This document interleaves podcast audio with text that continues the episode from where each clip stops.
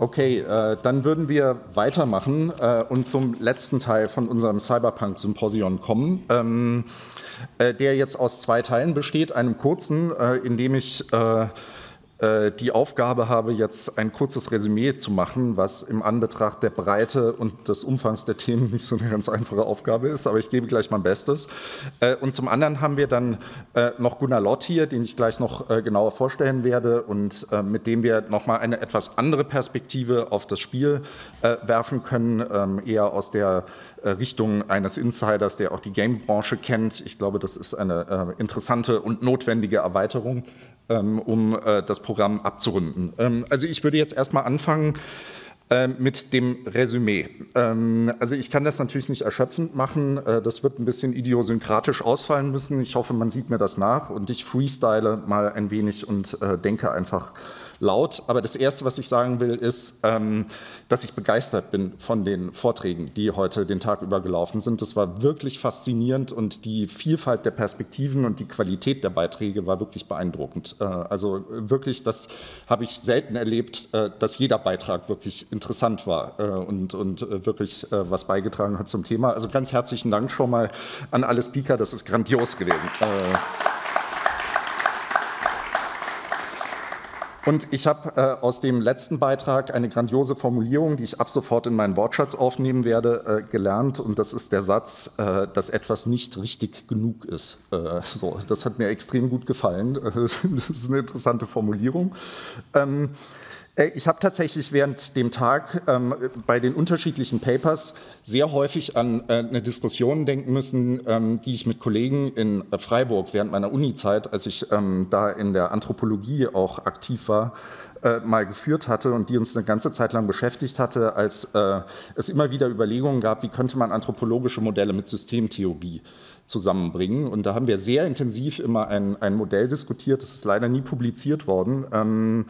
Äh, inwieweit man Menschen ähm, systemtheoretisch äh, quasi als eine Schnittstelle zwischen unterschiedlichen Systemen konzeptionalisieren kann, dass sozusagen der Mensch wir haben von Entgrenzungen häufig geredet, Dezentrierung des Menschen, ne, so quasi ein Broker solcher unterschiedlichen Systeme wird.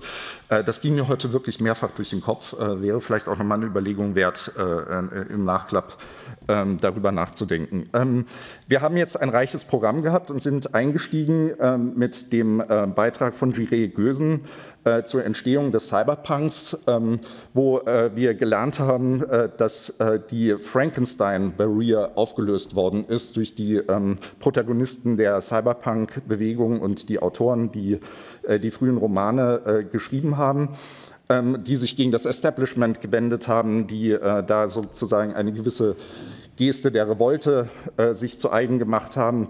Und äh, was ich sehr spannend fand, eigentlich, ähm, das, das hat mir noch zu denken gegeben, auch äh, nach dem Vortrag, äh, ist, dass man ja eigentlich da schon wirklich so ein Phasenmodell auch im Cyberpunk ahnen konnte. Ne? So diese frühe Phase, wo vielleicht das Punkige noch ein bisschen ernster zu nehmen ist, ist dann vermainstreamt und so weiter.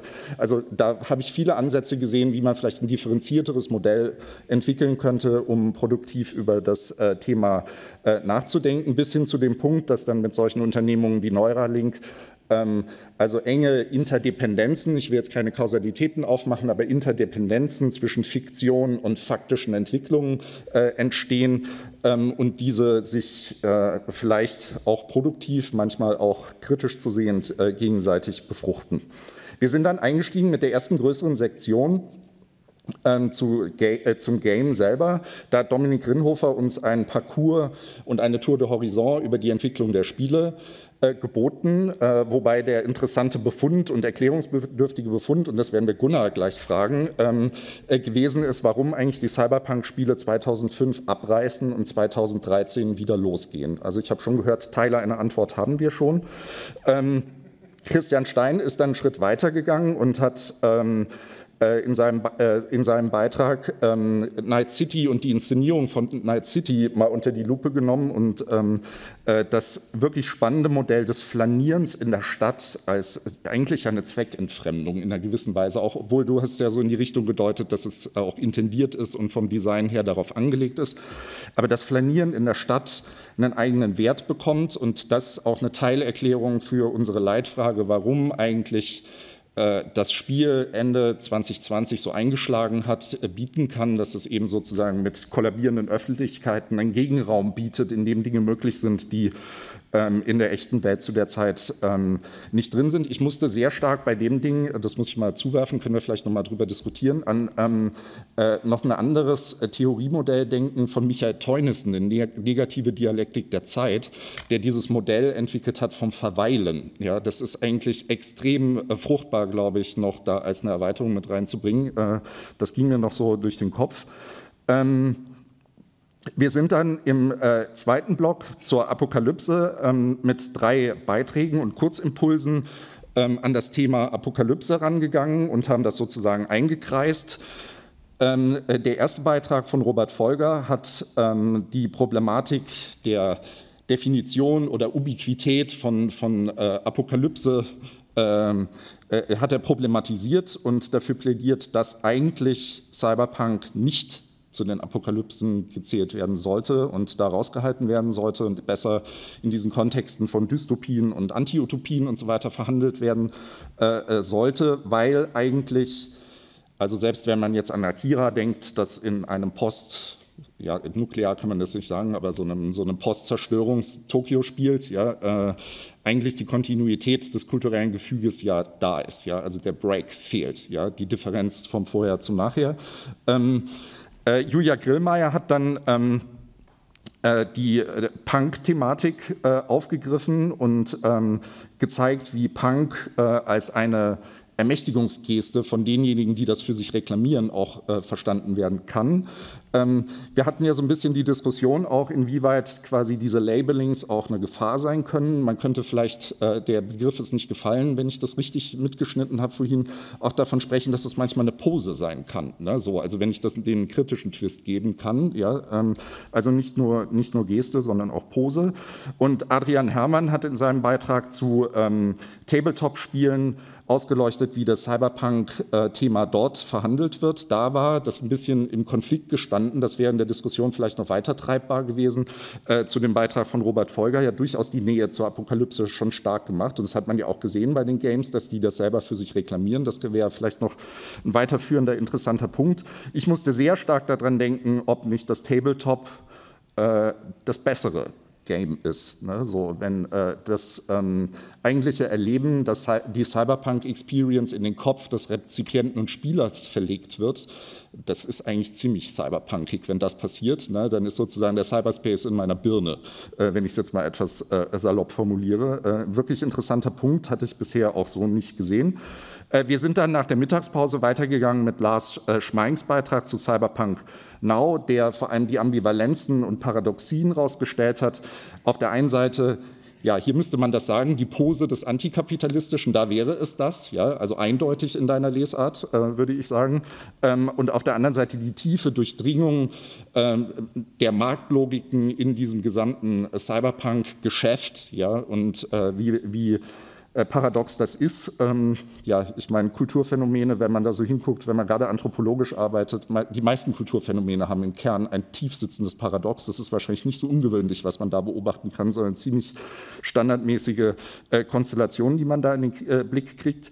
Ähm, aber eine sehr interessante Erweiterung ähm, äh, der Perspektive. Und dann zum Schluss äh, sind wir unter der Überschrift Menschen und Bilder einmal mit Janina Los äh, Beitrag zu Cyborg-Feminismus und Cyberfeminismus in die Feminismustheorie eingestiegen, was, glaube ich, ein wichtiges und ja, glaube ich nicht, äh, das ist so, ein wichtiges Thema ist und ein unterentwickeltes Thema in der Betrachtung von Cyberpunk insgesamt. Und sie hat natürlich äh, Cyborg-Feminismus aufgegriffen, Donna Haraway, das ist wahrscheinlich ja nicht zufällig quasi im selben Jahr erschienen wie Neuromancer, ja, das ist ja fast schon ein Treppenwitz, dass da so eine Koinzidenz äh, äh, in, der, in der Entwicklung der Theorie und äh, Genremodelle ähm, zu beobachten ist. Und dann besonders fokussiert auf Netzfeminismus und Glitchfeminismus. Ich erlaube mir hier vielleicht mal eine freie Assoziation.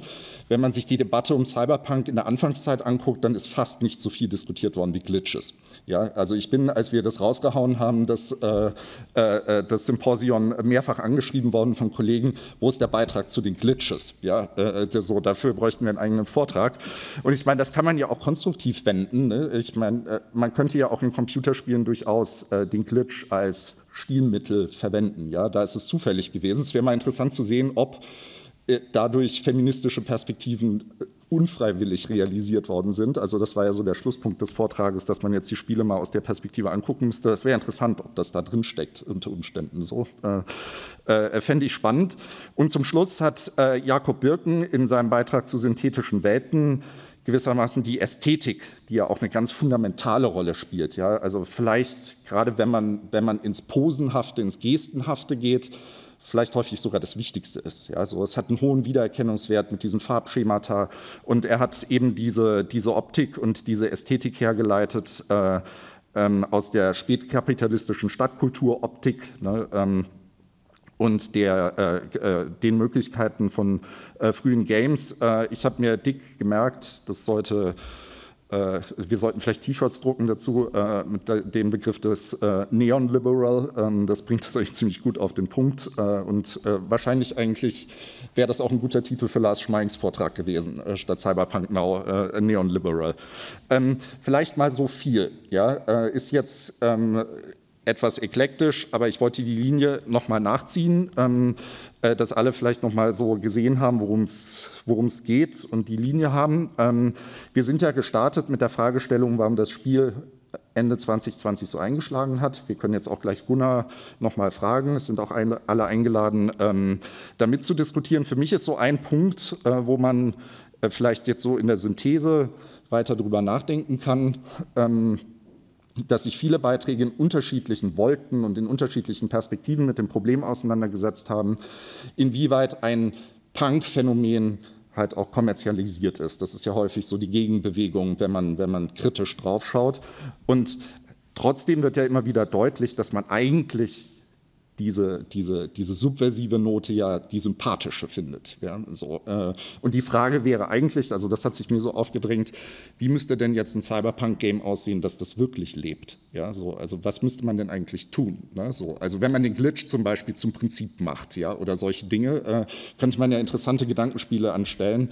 Äh, wir hatten tatsächlich auch mal selber so ein KI-Projekt äh, mit Glitches auch ähm, äh, äh, konzipiert, ist leider nicht gefördert worden damals, wo wir so KI-Installationen machen wollten, die alle einen Glitch haben als Störer, damit die Leute dann die Einstiege in die Technik bekommen und sich fragen, okay, was macht das Ding da eigentlich gerade? Ne, so, also so in diese Richtung. Äh, ich würde es damit vielleicht mal bewenden lassen, außer es gibt schwere Proteste, weil ich was schief dargestellt habe, jemanden völlig verfremdet und verzerrt habe. Ähm, meldet euch jetzt oder schweiget für immer.